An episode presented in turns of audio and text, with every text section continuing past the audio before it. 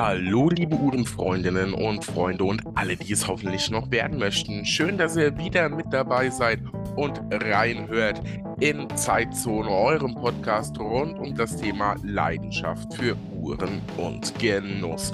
Und es geht direkt spannend weiter mit dieser Folge, ja, an einem schon ja, sommerlichen, frischen Tag. Es macht Spaß, die Sonne ist draußen.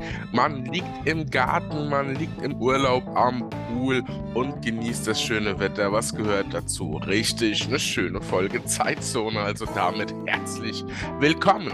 Und was erwartet uns heute? Ja, ich habe die Tage ganz viele Fotos und Reels und Co. gepostet von meiner aktuellen Lieblingsuhr von meinem Partner und Sponsor Alexander Schorokow, die Deep Ding 2, blaues Blatt, Gehäuse in Silber bzw. Stahl und Roségold, Optik, dazu knalliges orangenes Band. Ich sag's euch, mehr Sommer, mehr Auffallen, mehr Bling Bling. Ja, vor allem für das gute Geld. Was soll man sagen? Schaut mal vorbei und sagt mir eure Meinung zur Deep Ding 2. Die Tage folgen auch noch ein paar coole Fotos, wie immer zu finden, auf Instagram und Facebook. Und so viel sei schon mal vorweggenommen. Ganz bald auch auf der Zeitzone-Website, die für ja, wie soll ich sagen, eine Erlebnis-Website für euch wird. Also bleibt dran, hört zu. Ich sag's euch, wann es da losgeht. Ja, und von Alexander Schopokow, einem mittlerweile absolut etablierten Unternehmen in Deutschland seit 30 Jahren am Markt, kommen wir zu einem weiteren deutschen Unternehmen aus dem schönen Norden mit zwei Gründern, die mir Rede und Antwort stehen für ihre Uhrenmarke, aber auch vor allem für die Uhrenwelt. Denn beide sind sehr erfahren im Arbeiten, Konzipieren, Erstellen von Uhren für andere, haben jahrelang auch diesen Beruf zuweilen in eigener Firma ausgeübt und Uhren für andere kreiert, festgestellt, was braucht der Markt, was ist gewünscht, was ist besonders toll und auch immer mal wieder drunter gelitten, dass der eine oder andere sagt, ich will 4 Uhr, aber recht wenig in der Produktion dafür ausgeben. Dann haben sie gesagt, kommen wir mal eine eigene Uhr mit all dem, was wir wissen, was gut ist und ohne all das, was schlecht ist. Und da ist eine wunderschöne Uhr herausbekommen. Mittlerweile eine schöne, breit gefächerte Kollektion aus dem Norden Deutschlands. Und ich rede von den beiden Jungs von Fun Dark.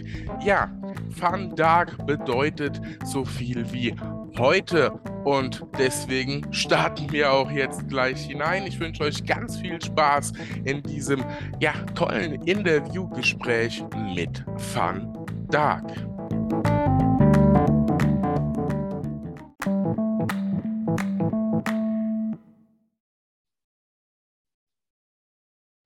Ja, liebe Uhrenfreundinnen und Freunde, wir starten auch direkt in die neue Folge von Zeitzone. Und heute sind wir zu dritt.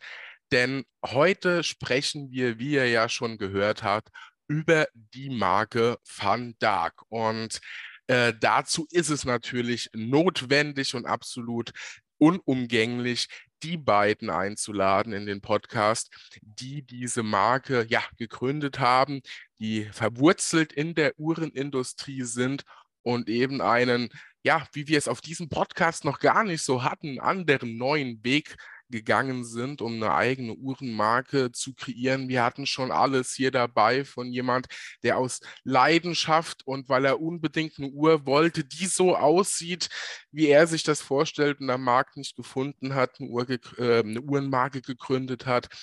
Wir hatten schon Leute hier, die Uhren gemacht haben oder geschaffen haben, aufgrund, weil sie ein besonderes Material testen wollten und, und, und, und, und.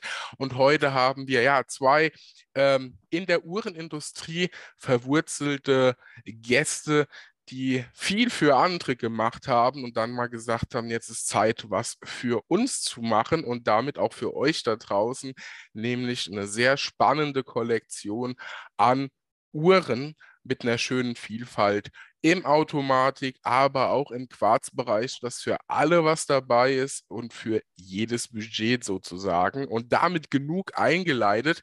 Ich freue mich auf das tolle Gespräch heute mit den Gründern von Fantag. Das ist einmal der liebe Malte und der Tim. Herzlich willkommen, ihr beiden. Dankeschön, Daniel. Schön, Danke, beide. Daniel. Ja, das äh, freut mich auf jeden Fall, dass ihr hier mit an Bord seid und dass wir heute über Van Dark, aber auch vor allem über euch und äh, ja, die Entstehungsgeschichte dahinter sprechen. Denn ja, ich sage es immer wieder und ich nehme es auch gleich vorweg. Viele sagen ja immer bei Mikrobrand oder mehr oder weniger neuen Uhrenmarken, ja, haben wir die jetzt noch gebraucht oder sonst was und was Neues ist immer alles gleich schlecht. Aber ich denke, die, die hier bei mir auf dem Podcast unterwegs sind, die wissen mittlerweile, so pauschalisieren geht das definitiv nicht. Und ähm, von daher lohnt es sich ein Blick immer mal hinter die Kulissen, als nur äh, sich ein Bild zu betrachten, was ja am Ende des Tages so die Spitze des Eisbergs ist. Und wir wollen ja mal heute unter Wasser schauen. Das passt ja auch ganz gut zu euren Uhren. Ähm, ja, eure Geschichte, ich habe es gerade angesprochen, sie ist ein bisschen anders als das, was man so üblicherweise ähm, von neuen oder neueren, ihr seid ja jetzt auch nicht mehr gerade frisch aus dem Ei gepellt, äh, an Uhrenmarken kennt, sondern ihr kommt beide aus der ja, Uhrenwelt, habt da eine, eine Geschichte und jetzt wäre es natürlich interessant, zum einen mal, dass ihr euch selbst kurz vorstellt, mal einen Eindruck gibt, wer ihr eigentlich seid. Wer ist eigentlich der Malte und wer ist eigentlich der Tim und warum Uhren? Und wo ihr grundsätzlich ja, herkommt, was ihr vorher so gemacht habt, was euer Antrieb war. Und da würde ich doch den virtuellen Spielball mal eigentlich perfekt an den Malte weitergeben, dass der mal damit startet. Gerne doch. Ähm, ja, mein Name ist Malte. Ich bin einer der Gründer von Van Dark, bin 49 Jahre alt, verheiratet mit einer lieben Frau und habe eine kleine Tochter, die elf ist und wohne nicht in Oldenburg, aber in einem schönen Speckgürtel von Oldenburg. Hm, äh, bin gelernter Speditionskaufmann. Das habe ich gemacht, bevor ich bei meinen Eltern eingestiegen bin und habe danach BWL studiert. Ja, also wieso Uhren? Mein Vater ähm, hat einen Beruf in den 80er Jahren ergriffen, der hier sehr in der Nähe von mir ist, 50 Meter weg von zu Hause und hat dann als Vertriebsleiter eine Uhrenproduktion geleitet. Ähm, ja, in den 80er Jahren äh, war ich noch sehr klein, da war ich sechs Jahre, als das anfing. Aber bei uns zu Hause, da mein Vater immer viel mitgebracht hat und ich auch in den Ferien ein bisschen packen durfte, hat mich das sofort beschäftigt. Natürlich ist das der Vater immer äh, das Idol zu Hause, wieso? Ähm, und ich durfte schon mitmachen und auch mal auf dem Rücksitz und mitfahren auch auf Geschäftsreisen und somit habe ich schnell gelernt, was Uhren bedeuten und hatte auch Freude, weil ich auch zu den Geschäftsmeetings mal mit durfte. Ich konnte natürlich noch kein Englisch, äh, weil das auch international war, aber die Leute haben mich dann eingeladen und ich fand das aufregend, dass mein Vater so viele Uhren dahin gepackt hat und ja, und immer, wenn man dann etwas, etwas älter wird, darf man natürlich auch mal nach München mit zur Inorgenta und dann irgendwann auch nach Basel und dann durfte ich auch mit nach Hongkong fliegen und ja, Feuer war entfacht. Dann hat mein Vater sich gewünscht, dass ich, bevor ich bei ihm mitmache, noch eine Ausbildung mache. Das habe ich dann auch getan ähm, und bin dann später äh, erst 2000 in den Betrieb mit eingestiegen. Ja, und äh, natürlich äh, schon so die ersten Entwicklungen. Mein Vater hat die Dienstuhr der Bundeswehr entwickelt in den 80er Jahren und die ganzen Fliegeruhren, die in dem Jahr mit großen Totalisatoren und aufgeräumte, klare Blätter, die lagen bei uns einfach schon immer rum. Und ich glaube, das hat so mein Feuer entfacht. Äh, und ich glaube, da sieht man auch so an unserer ersten äh, Schallmauer Quarz, dass das so unsere Idee ist. Abgelöst wurde die Heuer, Heuer Bundeswehr. Und ich glaube, so ein bisschen merkt man, dass Tim und ich klare norddeutsche Sachen lieben. So viel zu mir. Der ist sehr spannend. Also im Prinzip könnte man schon so sagen, da wurde das Uhrengehen in die Wiege gelegt ne? und dann kontinuierlich äh, fortgeführt. Ne? Genau. Du, du, kannst dich ja nicht retten, wenn das hier liegt ne, und das so toll aussieht, dann muss man, also dann muss man das einfach äh, toll finden, glaube ich. Ne? Vor allem, wenn sein Vater ihm das vorlebt und man mit netten Kunden, muss echt sagen, die Uhrenindustrie war in den 80er, 90er Jahren traumhaft. Also es war alles Familiengeschäft, alles waren schon erste, zweite Generation weitergegebene ähm, äh, Firmen, wo man dann mit den Kindern und den Eltern zusammengearbeitet hat. Das war ein Traum. Wirklich schön. Ja, das ist, das kann ich mir gut vorstellen. Da ist auch die Philosophie eine andere, beziehungsweise der Umgang auch miteinander, weil man weiß, äh, ja, was den anderen so beschäftigt. Man sitzt im wahrsten Sinne des Wortes ja im gleichen Boot. Das äh, kann ich mir gut vorstellen, hat sich gerade durch die großen Konzerne und alles so doch ziemlich verwässert, dieses Bild heute. Ne? Ja, ich, ich sage mal so, wir haben natürlich mit etwas anderen Kunden zu tun gehabt, die Grossisten der einzelnen Länder, nicht jetzt die großen Marken, die man sonst schnell auf dem Schirm hat, ähm, die äh, ein bisschen günstiger sind, aber trotzdem war es ein angenehmeres Miteinander als jetzt mit einem Fossilkonzern, mit 20 Marken zu hantieren, ne, die äh, ausschließlich das Geld sehen und keinen Fehler verzeihen und so. Das war früher anders. Man kannte sich und hat sich untereinander auch geholfen und auch miteinander gearbeitet. Das stimmt, das war weitaus besser. Auf jeden Fall schon mal einen sehr, sehr spannenden Einblick.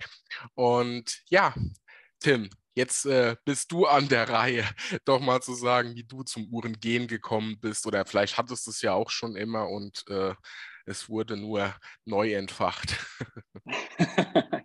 also moin erstmal, hi. Also ich kann schon mal vorweg sagen, dass ich es nicht immer hatte. Es wurde aber sehr schnell und sehr stark entfacht. Also moin, ich bin Tim, ich bin 40 Jahre alt, ähm, bin Vater von zwei wundervollen Kindern, bin auch verheiratet und ähm, ich bin tatsächlich direkt von der Schule, bin ich äh, in die Arbeit eingestiegen mit 17 Jahren äh, hatte damals eigentlich noch kurz überlegt, ob ich halt das, äh, das Fachabi mache oder ob ich doch tatsächlich schon mit einer Ausbildung beginne. Äh, war mir noch sehr relativ unschlüssig, wie es ja so der manche hat, dass man doch nicht genau weiß, in welche Richtung man sich entwickeln will.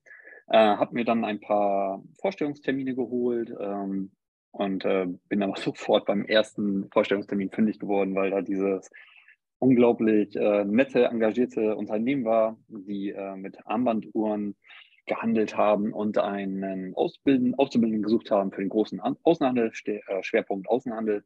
Und das hatte mir halt unglaublich imponiert, wie ich damals schon im Gespräch äh, äh, aufgenommen wurde, ähm, mir wirklich sehr viel Einblick gezeigt wurde und es hat unglaublich viel Spaß gemacht, schon in diesem Gespräch von, ich würde jetzt damals sagen, 40 Minuten, ähm, an diese Materie Uhr herangeführt wurde. Das war zum einen noch Maltes Vater Günther, ähm, aber Malte halt auch schon genauso, der in dem Unternehmen zu dem Zeitpunkt war. Wir waren im selben, zum selben Jahr sind wir halt auch in diese Firma gekommen. Malte dann so gesehen als Nachfolger für Günther im Jahr 2000 und ich dann so gesehen als Auszubildender. Und ich bin so, ich bin so warm aufgenommen worden, dass äh, ich mir das eigentlich nicht mehr überlegen konnte, was anderes zu machen.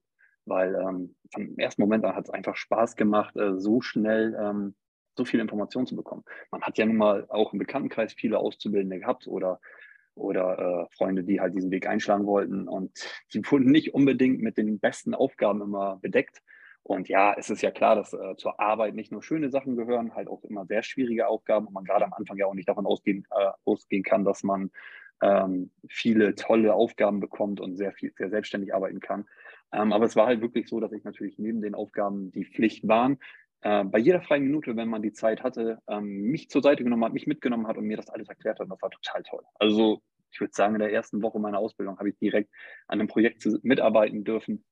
Äh, mitarbeiten dürfen. Ich durfte direkt daran teilnehmen, äh, ohne quasi als störend äh, fest, festgehalten zu werden, um zu sehen, wie sich da was entwickelt. Das war faszinierend. Und ähm, mit meiner Ausbildungszeit habe ich mehr und mehr Aufgaben in der Firma übertragen bekommen waren teilweise auch wirklich unglaublich äh, herausfordernde Zeiten ja zu dem Zeitpunkt, aber ich durfte das allererste Mal dann auch mit zur Baselrühr 2002 und äh, habe eigentlich damit gerechnet, dass ich doch eher die Person bin, die, äh, die für die Kräfte, für die Kräfteunterstützung zuständig ist, also mal ein paar Getränke und so. Und dann hat mich, haben mich Malte und Günther dann wirklich ins kalte Wasser geschmissen. Ich hatte meinen ersten äh, Kunden damals aus Portugal, den habe ich damals bekommen. Das war fantastisch, wie ich mit ihm zusammen die Kollektion aus, ausarbeiten durfte dort. Und äh, ja, das Jahr darauf zum Beispiel war dann wieder eine ganz andere Herausforderung, weil ähm, die Puzzle World sich zu dem Zeitpunkt ja dann auch aufgeteilt hat nach Zürich und nach und nach, äh, nach äh, Basel selber und diese Verteilung dann auf einmal ganz komplex war für viele Kunden. die dann gesagt haben, sie wollten nicht mehr anreisen nach Basel dafür. Aber es war halt wirklich spannend. So, das war dieser Anfang für uns. Und äh, das, was Malte halt vorher auch schon gesagt hat, äh, das war damals wirklich ganz faszinierend, weil es viel äh, Familienunternehmen waren, die Marken geführt haben, die Marken geführt haben, die auch wirklich Einfluss darauf hatten und wirklich enorm, enorme Priorität darauf gesetzt haben, dass die Uhren tolle Uhren waren, mit tollen Spezifikationen, mit guten Materialien, auch wirklich mal was ausprobiert haben. Ähm, und das ist dann, zu dem Zeitpunkt war das immer wieder faszinierend. Man hat wirklich versucht, das beste Produkt zu einem guten Preis anzubieten, äh, was dann später in, in, späteren Jahren so ein bisschen schwieriger wurde, weil es dann doch eher ein Wettkampf wurde. Man hat dann tatsächlich gesagt, ähm, um einen Preis zu halten, musste man leider abspecken. Und das ist dann natürlich eine Entwicklung gewesen, die uns nicht mehr ganz so gut gefallen hat. Soweit dann erstmal über die ersten Jahre für, über mich und wie ich, wie ich dazu gekommen bin. Ja, definitiv auch ein sehr, sehr spannender Werdegang. Also kann man grundsätzlich sagen, ähm, äh, Malte und seine Familie ist dran schuld, dass du auch voll infiziert worden bist und in deiner Ausbildung äh, im kaufmännischen Bereich musstest du nicht im Gegensatz zu vielen anderen, wenn ich mich da so zurückerinnere, mal im Keller den Bilanzschlüssel suchen. Ne? du, du weißt, weißt genau, was ich meinte. Ne? Nein, es ist vollkommen ja. so. Und ich, ich muss da, muss da auch tatsächlich sagen, ich brauche da keinen Ausnehmen aus der Familie. Ne? Das, äh, das wurde von, von Günther so gemacht, das wurde von Malte so gemacht, genauso seine Schwester und seine Mutter, die natürlich ab und zu auch im, im, in der Firma waren. Das war, die, da lebt man Uhren. Ja, das ist, äh, ist, eine sehr interessante Geschichte, weil ähm, ich sag mal, zumindestens, ich meine, mittlerweile ist es ein anderes Thema, aber ich sage, wenn ich jetzt mal so zehn Jahre oder so zurückgehe, äh, rein vom, vom Verständnis oder vom Gedanken her, würde man so etwas hier jetzt auch nicht unbedingt so eine Firma oder so ein Konstrukt einfach auch jetzt mal so Norddeutschland vermuten. Ne? Oder denken, dass man da so etwas findet und dann äh, du praktisch dann nach der Schule direkt da in die Ausbildung, Malte, der darin groß geworden ist und ähm, ja, eine schöne Zusammenkunft. Also so habt ihr euch auf jeden Fall mal gefunden und wie ihr dann zur Uhr gekommen seid, also euch infiziert habt, das haben wir jetzt, glaube ich, auch schon mal herausgestellt. Ähm, was mich jetzt natürlich schon noch interessieren würde, ihr habt da, äh, ihr seid da reingestartet, beide auf unterschiedliche Art und Weise und habt euch mit dem Thema Uhren intensiv beschäftigt, allerdings ja schon im Bereich für andere. Also ihr wart ja, wenn ich das jetzt richtig verstehe, oder die Firma beinhaltet ja eher die Dienstleistung für andere, für andere Uhrenunternehmen und äh, auch, wenn ich das so verstehe, Beratung und so weiter. Das heißt, dass andere eine perfekte Uhr am Ende des Tages kreieren können oder verkaufen können. Ähm, was waren da so die, die, die Kernaufgaben von euch beiden, beziehungsweise so die Hauptthemen, dass man sich das mal so ein bisschen vorstellen mhm. kann, was ihr da tatsächlich gemacht und kreiert habt für andere, äh, ohne jetzt unbedingt Markennamen nennen zu müssen, aber so vom Inhalt her. Da dürft ihr gerne äh, drauf antworten. Vielleicht Malte, der war ja schon so lange ruhig, ne? nee, kein Problem. Ähm, also im Endeffekt ist es so, dass man sich entweder bei einem Kunden trifft, der Kunde kommt zu uns oder hauptsächlich viele internationale Kunden halt auf Messen. Dann hat man eine relativ vorbereitete Standardkollektion. Äh, die hat bei uns immer 150 Uhren im Jahr ungefähr. Neue Uhren hatten wir die wir kreiert haben vorher vom Design her. Die haben natürlich maßgeblich für Europa oder für, hm, wir, wir sind tätig gewesen für Australien, äh, Afrika und Europa, weil das so vom Qualitätsempfinden ähnlich war. Ähm, da haben wir Sachen kreiert, die unseren Kunden passten, von der Qualität, vom Qualitätsanspruch stimmig waren.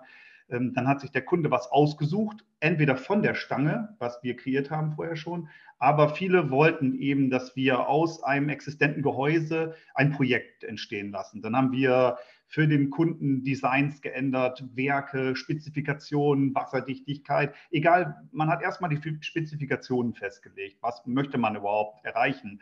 Wofür ist das? Ähm, da waren Projekte für äh, Rennen, ne, für Formel 1 Rennen, für, für Paris-Dakar, für keine Ahnung, egal was. Äh, irgendeine Spezifikation wurde vorgegeben, ob es sehr sportlich sein soll oder sehr klassisch. Und ähm, danach haben wir uns dann gerichtet und haben am besten eigentlich den Kunden auch mal vor Ort vorher besucht, dass man sieht, wie sieht seine Kollektion aus? Kann ich deine Familie, eine neue Produktfamilie einpflegen? Äh, sind wir in der Lage, aus einer Uhr nachher drei, vier zu kreieren, dass es nicht zu nervös aussieht. In einer Auslage früher, muss man dazu sagen, in den 2000er Jahren waren Kollektionen ohne Probleme von Uhrenmarken 200 verschiedene äh, Ausführungen groß. Das heißt, man wurde nicht erschlagen und da war ein Durcheinander und so, aber das war so. Man hat viel Uhren gemacht, davon liefen auch vielleicht 20 Prozent überhaupt nicht. Die anderen haben das mit, ihrer, mit ihrem Umsatz einfach überkompensiert. Was, für, was Tim vorhin schon gesagt hat, was für uns natürlich auch aufregend und schön war. Man hat einfach probiert und hat versucht, das Beste aus einer Uhr rauszuholen mit tollen Materialien, Plattierungsarten. Und äh, wenn mal eine Uhr nicht lief, hat man die 50 Prozent im Keller eigentlich überkompensiert, einfach durch die 90 Prozent, die einfach gut liefen, weil die Stückzahlen einfach groß waren. Äh, sehr stark tätig waren wir in Italien und Spanien, die sehr affin waren auf Neuerungen. Äh, man hat so das Gefühl gehabt, der Spanier musste jedes Jahr eine neue Uhr haben. Das hat uns sehr gut gefallen. Ähm, und die waren auch sehr, sehr sportlich unterwegs. Dadurch musste immer was Neues probiert werden, verschiedene Materialien von Resin bis über Keramik, verschiedenste Plattierungsfarben zusammengestellt. So, und diese Sachen haben wir zusammen mit dem Kunden ausgearbeitet, um weil wir nicht alles wissen, wir kennen auch den Markt nicht so genau wie der Kunde, auch wenn wir da oft waren. Aber der musste uns dann mit unserer Expertise, die wir haben, seine Expertise bringen und die haben wir dann äh, fusioniert, um für ihn die bestmögliche Kollektion anzupassen. Und am besten im nächsten Jahr dann auch die, die Familie vielleicht zu erweitern. Und der Erfolg von uns, würde ich sagen, ist, dass wir eher auf Familien in der Kollektion gesetzt haben, als jedes Mal, also das ist nicht so Tims und meine Idee, dass man einfach, wenn eine Marke gerade in ist, dass man die gesamte Kollektion plötzlich auf die Marke ausrichtet, so als Kopie, ne, so als MeToo, sondern wir fanden es eigentlich schön, dass man auf seiner, dass der Kunde eher ein bisschen zurückhaltend ist und vielleicht seinen Gusto durchsetzt, im, versucht im Markt und dann eher nächstes Jahr eine ähnliche Uhr abgewandelt mit einem anderen Werk oder mit einer anderen Ausführung äh, macht, weil dann hat man so das Gefühl, man behält eine Kollektion und kauft nicht nur das, was gerade in ist. Mhm. So, so waren wir eigentlich unterwegs. Also wir haben jahrelang das so probiert. Ein, ein wichtiger Aspekt ist auch noch, was du gesagt hast, wieso wir auch jetzt auf eine Neuerung kamen. Wir haben, wir haben ähm, viel auch für Microbrands gemacht in den 2015, 14, 16 ähm, und haben da erfahren, dass die nicht unbedingt aus der Uhrenindustrie stammenden, aber dass viele Leute, die was Neues gemacht haben, sich sehr viel Mühe geben mussten und eben auch sehr glücklich waren. Und das hat Tim und mich halt auch extrem motiviert, äh, für andere was zu machen. Aber wir haben gesehen, dass es auch viel Spaß macht für Leute, die anders an, eine, an ein Produkt rangehen, nämlich mit viel mehr Liebe, mit, äh, ja, mit Spaß. So. Das, das hat uns sehr viel Freude gemacht, die Leute auch zu begleiten. Das heißt, ein, ein sehr, sehr vielfältiges Aufgabenbild, das ihr da betreut habt. Man könnte ja so sagen, in gewisser Form von Uhrenprojektmanagement, ne?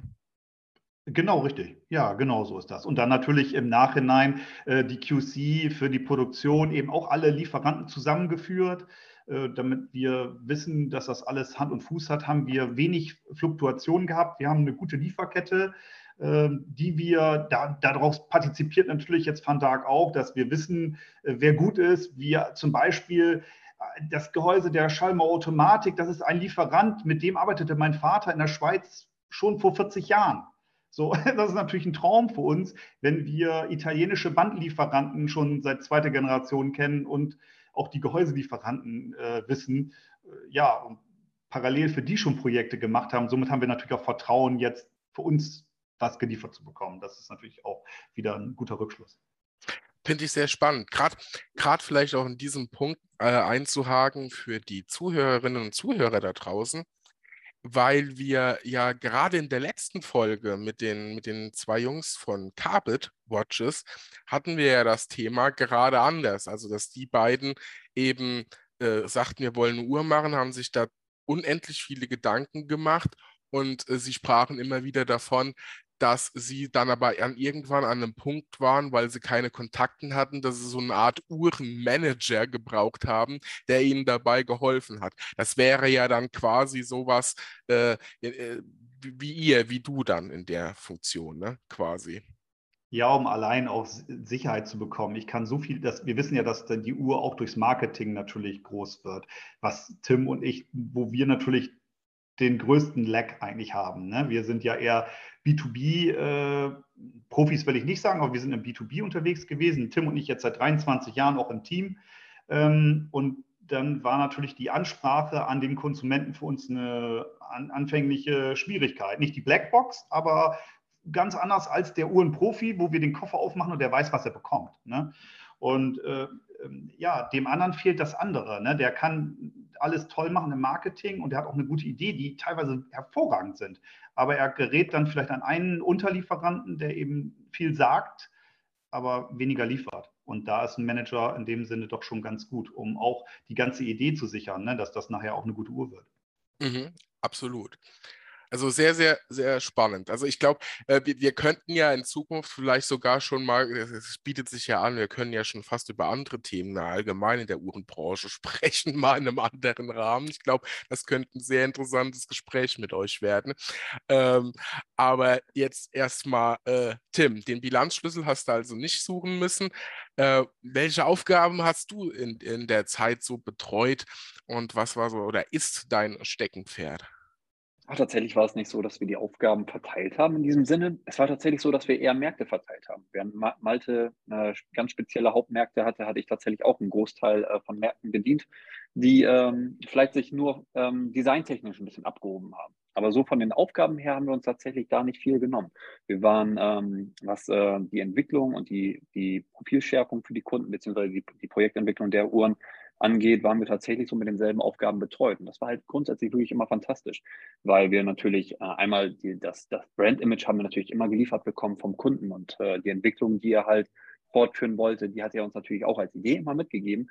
Trotzdem hatte man uns halt äh, relativ freie Hand gegeben, einen Pitch zu entwickeln, um Uhren zu, zu präsentieren oder Ideen zu präsentieren, die ähm, der Marke wirklich gut tun und sie vielleicht auch auf ein neues Level heben können, beziehungsweise natürlich zumindest das Level zu, zu halten. Und das war wirklich immer ganz, ganz äh, spezielle Aufgaben, weil wir natürlich Ideen bekommen haben, ja, wir dürfen äh, mit neuen Materialien arbeiten. Wir sollen speziell, wir hatten, man hätte zum Beispiel noch keine Mechanikkollektion, da sollten wir was entwickeln. Und das hat natürlich unglaublich viel Spaß gemacht, weil wir natürlich wussten, damit könnten wir einen neuen Markt für diese Kunden ähm, entwickeln und den, den Wachstum dieser Marken weiter, weiter fördern und voranbringen, was ja immer unser Ziel war.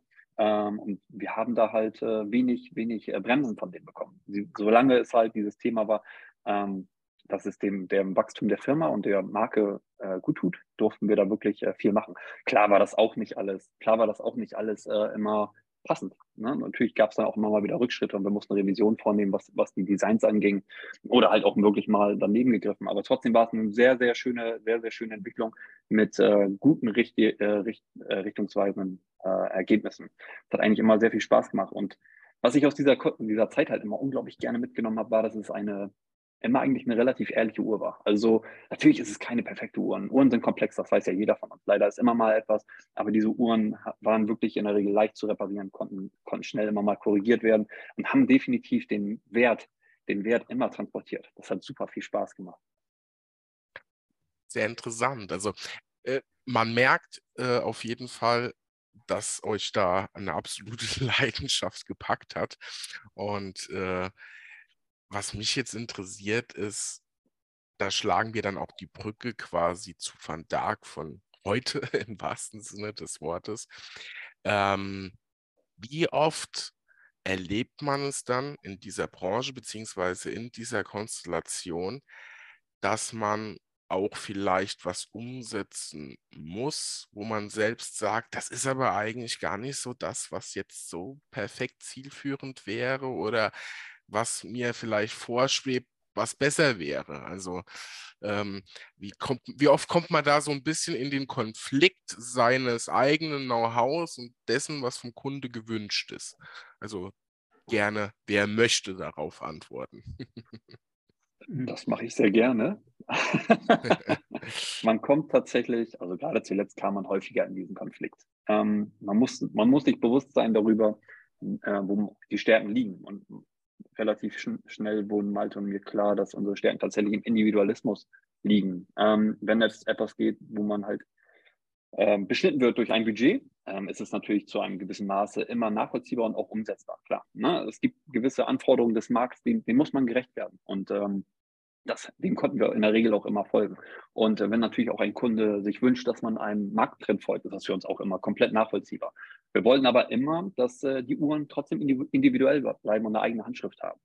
Ähm, wenn es zu einem gewissen Zeitpunkt dann aber halt passiert, dass äh, Uhren nicht mehr individuell sein müssen und äh, nicht mehr unbedingt die beste Qualität haben müssen, sondern einfach nur einem spezifischen Design folgen sollen, dann ist es etwas, da können wir unsere Stärken gar nicht mehr ausspielen. Und dann kam das für uns langsam auch nicht mehr in Frage. Mhm. Und ähm, leider sind diese, diese, ähm, diese Anfragen in den späten 10er Jahren und jetzt natürlich auch in den 20er Jahren, dem Anfang der 20er Jahre, immer häufiger geworden, weshalb wir uns dann nach und nach Gedanken gemacht haben, wie wir das umgehen können.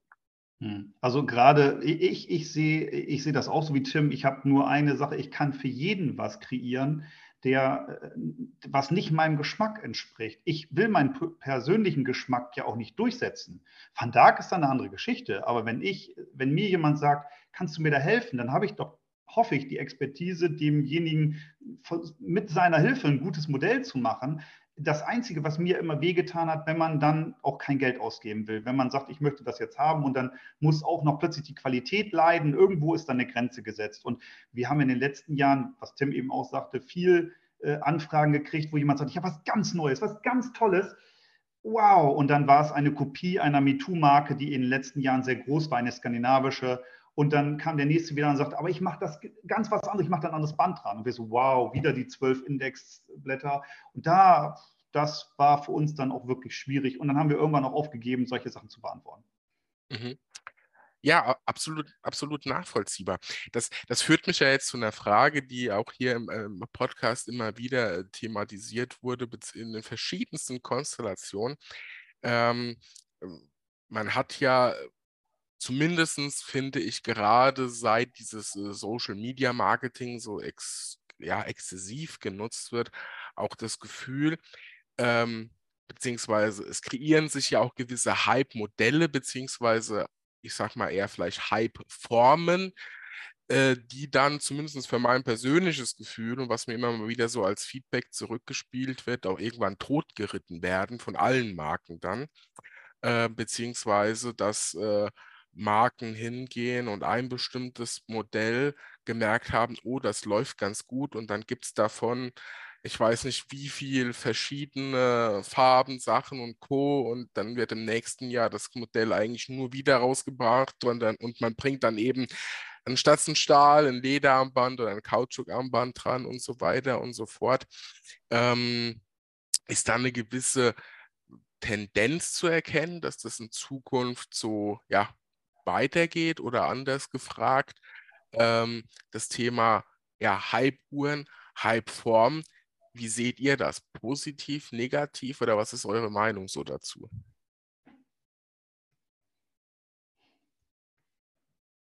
Tim? ah, das ist, also ich, wenn man, wenn ich das, äh, zu, es war extrem gehypt die letzten Jahre, aber auch der Markt ist, der lernt ja dazu. Und ähm, definitiv habe ich das Gefühl, dass es nicht mehr diese absoluten Überflieger gibt, ähm, die nur, nur durchs Marketing bestehen und leider dann eventuell eine Uhr dahinter nicht wirklich durchsetzen können. Ähm, Trends gibt es ja. Ich, ich habe da auch halt gerade, weil du es so nett beschrieben hast, auch eine ganz gewisse Marke momentan im Kopf, an denen sich natürlich viele orientieren. Aber gefühlt habe ich jetzt nicht mehr dieses Gefühl, also ich habe nicht mehr dieses Gefühl, dass die Leute das wirklich jetzt extrem platt reiten werden ähm, weil, die, weil der Markt natürlich auch lernt und äh, tatsächlich ich aber auch das Gefühl habe, dass es viele Marken gibt, die mittlerweile äh, super aufregend sind, super spannend sind, auch, äh, auch äh, wirklich viel Spaß machen und ähm, die Leute Gott sei Dank genauso erreichen, wie es solche Marken getan haben. Na, das finde ich eigentlich sehr schön zu sehen. Also im Moment macht mir, macht mir die Entwicklung des Markts wieder viel, viel Freude, weil ich schöne Sachen im Markt sehe, die mir gefallen, ganz abhängig, unabhängig auch von meiner eigenen Marke. Das finde ich toll, das, ist, äh, das sind schöne Sachen. Mhm. mhm. Auf jeden Fall ähm, mal eine, eine, etwas andere Analyse. Ich meine, ihr seid da ja vielleicht ein bisschen befangener. Ich habe da ja mit keinem Problem, Marken oder so zu nennen, aber ich muss sagen, also die Diskussion kam jetzt immer mal wieder auf, ne? Tissot mit der PRX äh, ist jetzt vielleicht auch mal gut irgendwann. Ähm, und äh, ich habe das Gefühl, Tissot, die ja eine gigantische Vielfalt haben, so ist es ja nicht am Ende an Modellen, irgendwie ist, äh, haben die vergessen, was sie sonst noch so können und stoßen sich da an der PRX gesund, aber vielleicht auch, ne, äh, wie sagt man so schön, Diversifizierung, ne? ist ja auch nicht schlecht. Äh, dann äh, ja, da wissen alle, wenn ich jetzt wieder drauf zu sprechen komme, deswegen halte ich mich ganz kurz, das Thema, was ich sehr schade finde, auch wenn es wahrscheinlich marketingmäßig der absolute Run war, das Thema äh, Moonswatch, äh, Omega und Swatch Group. Ähm, ich finde das Thema mit der, ja, der, der, der Uhr Moonwatch sozusagen, das kann man irgendwann auch totreiten oder zumindest verbessern, finde ich ein bisschen schwierig. Und äh, jetzt, was mich ganz neu umtreibt, äh, ist dieses Thema, dieses Tiffany Blau. Jetzt kam sogar noch, und ich finde sie ja immer als Marke klasse, aber jetzt, nachdem ich gedacht habe, jetzt hat sich jeder mal mit diesem Blau ausgetobt, kam noch eine Psycho 5 Sports in dem Blau raus. So quasi, wie sagt man hier, so unweit von der Karnevalshochburg Mainz wie die Altphasennacht hinterher. Ne? Ähm, ja, wie, wie, wie, seht ihr sowas? Das, das würde mich interessieren. Malte, du hast schon gelacht, da bin ich mal gespannt. ja, ich, ich, muss ja, ich, ich, muss dazu lachen, wie, wie wir Norddeutsche oder wie Tim und ich einfach ticken. Wir haben, nachdem alle schon grün totgeritten haben, kamen wir mal auf die Idee, dass wir auch grün schön finden bei unserer Teamsicht. Weil wir, ja, zeitlos ist für mich wichtig und es, ich kann mich nicht auf einer Farbe ausruhen oder ja, weiß ich nicht. Also ich, ich, ich muss gar ich finde es jetzt die schönste Uhr. Ich könnte sie jeden Tag angucken, die Tiefsee grün, aber ja, ich, ja, ich weiß es auch nicht. Die PRX ist natürlich verrückt. Ne? Sie wird natürlich auch so gehypt im Internet und äh, ja, Social Media, man kommt gar nicht an der Uhr vorbei, aber vielleicht auch, weil wir alle einmal drauf geklickt haben, werden wir jetzt verfolgt. Wir, wir wollen uns da nicht so, wir wollen, wir wollen das machen, was zeitlos ist, was man auch nach einem Jahr noch mag. Ne? Das ist dann normales Blau, normales Schwarz. Ja. Wir haben nicht viel Weiß, aber ja, das ist vielleicht auch zu harsch für eine Sportuhr. Aber ja, wir wollen die klassischen Farben beibehalten, dass man die auch nach fünf Jahren oder nach zehn Jahren noch gerne am Handgelenk hat. Finde ich, äh, find ich auch sehr, äh, sehr sympathisch. Also gerade zeitlos macht ja eine Uhr auch irgendwie aus. Also die großen Modelle unserer heutigen Zeit, die, die man immer wieder tragen kann, das sind ja eben genau Modelle, die etwas zeitlos sind, die irgendwie immer passen. Ich sage wie der klassische Anzug, der ist auch noch nie schlecht geworden, ne? so ungefähr. Und äh, ja, von der Farbgebung her, da muss ich ja eigentlich an der Stelle mal einen kurzen einen kurzen Gruß an den lieben Zuhörern, den René senden auf äh, Instagram, der Only Swatch Group Watches, der ja auch sehr behaftet ist in seiner Farbwahl und äh, ich glaube, äh, zu einem Schmunzeln führen wird, wenn er diese Podcast-Folge hört. Ja. Ähm, auf jeden Fall sehr interessant, mal hier noch so einen kleinen Ausflug sozusagen in eine andere Richtung zu machen. Und jetzt peilen wir quasi geradewegs dann äh, Van Dark an. Äh, ich denke, es, es, ist jetzt durchaus herausgekommen, äh, im wahrsten Sinne des Wortes, wo ihr herkommt, was ihr gemacht habt und welche Uhrenleidenschaft da vorhanden ist. Und man kann sich schon vorstellen, wenn man jahrelang was für andere macht und immer eine eigene Vorstellung hat, beziehungsweise auch, wie jetzt äh, zuletzt angesprochen, vielleicht mit den Rahmenbedingungen auch des Marktes nicht mehr so ganz einverstanden ist oder gerade die Devise, die ja grundsätzlich, finde ich, äh, ein bisschen Unding in vielen Bereichen der Gesellschaft ist, dass immer mehr wollen, zu immer weniger Geld und äh, da leidet natürlich am Ende äh, die Qualität auch irgendwo drunter. Und äh, dass man dann auf die Idee kommt, mit dem ganzen Know-how und vielleicht den positiven und negativen Aspekten, die man so gesammelt hat, eine eigene Uhrenmarke zu gründen und vieles anders, besser zu machen. Das werden wir gleich noch hören. Und bis wir da soweit starten, machen wir noch eine kurze Kaffeepause mit Chrono Restore und dann starten wir direkt in Fun Dark.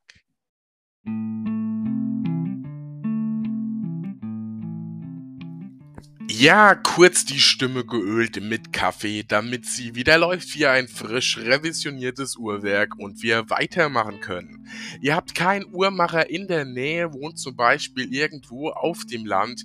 Ihr braucht einen Uhrmacherservice, der bequem, einfach und transparent ist. Dann seid ihr genau richtig bei meinem Partner Chrono Restore. Dort bekommt ihr erstklassigen Uhrmacherservice deutschlandweit. Egal wo ihr in Deutschland wohnt, eure Uhr wird sicher zu Chrono Restore in Bayern gesendet. Zukünftig sogar ganz bequem mit einer Versandbox zu euch nach Hause, die bei euch abgeholt wird. Egal ob Reparatur, Service oder Revision, die Uhr bleibt im Hause Chrono Restore, wird nicht weitergesendet. Ihr könnt also jederzeit während dem Service im Austausch bleiben und das Beste, während eine Revision bei großen Marken zum Teil Monate dauern kann, wird euch eine Bearbeitungszeit von vier bis sechs Wochen garantiert, je nachdem, ob Teile benötigt werden oder eben nicht. Mehr Infos dazu bekommt ihr wie immer in der Beschreibung dieser Podcast-Folge und unter chronorestore.com. Ich würde mich sehr freuen, wenn ihr den Weg zu Chrono Restore findet oder eure Uhr mal bei ihnen abgebt, dass ihr da sagt, dass ihr von mir kommt. Das hilft mir einfach weiter und stärkt die Partnerschaft. Jetzt geht's weiter mit dieser Folge. Ja, und da sind wir wieder zurück. Ich hoffe, der Kaffee, das äh, Wasser, das Glas Bier oder was auch immer euch so umtreibt, hat geschmeckt. Und wir blicken jetzt mal, äh, nachdem wir eure Geschichte, die von Tim und von Malde, die Gründer von Van Dark, ähm, beleuchtet haben, auf die Marke selbst. Ich meine, so den ein oder anderen Grund kann man sich ja jetzt schon sehr gut vorstellen, über äh, nachdem nach den Themen, über die wir gesprochen haben, was euch dann dazu bewegt hat, die eigene Marke zu gründen. Aber vielleicht fangen wir da gerade nochmal so bei der ja, äh, ja, Startlinie sozusagen an. Ähm, wie kam die Idee, beziehungsweise wann habt ihr dann tatsächlich gesagt, komm, wir, wir, wir machen das jetzt auch wirklich mal. Ne? Also manchmal spinnt man ja sich was aus und so, aber es braucht ja immer so diesen finalen Schuss und zu sagen, wir setzen das jetzt um. Wie kam das so zustande? Ähm, Malte, vielleicht magst du gerade mal anfangen. Ja, wir, ich hatte vorhin schon erzählt, dass wir ja einige Microbrands ähm, begleitet haben in ihrem Prozess, in der Findung von Kollektionen. Und äh, es ist nicht so, dass wir nur deren Kollektionen geliebt haben und deren Ideen auch die Leute. Die haben einfach so einen Spaß an dem Produkt gehabt und waren auch begeistert. Wir kennen ja schon, wenn aus Ideen eine Zeichnung wird, aber als sie dann ihre 2D-Zeichnung gekriegt haben und dann eine 3D-Zeichnung, dann Muster und dann haben die Kickstarter-Kampagne gemacht und haben mich angerufen, während die Kampagne gerade lief und haben mit mir zusammen gefeiert.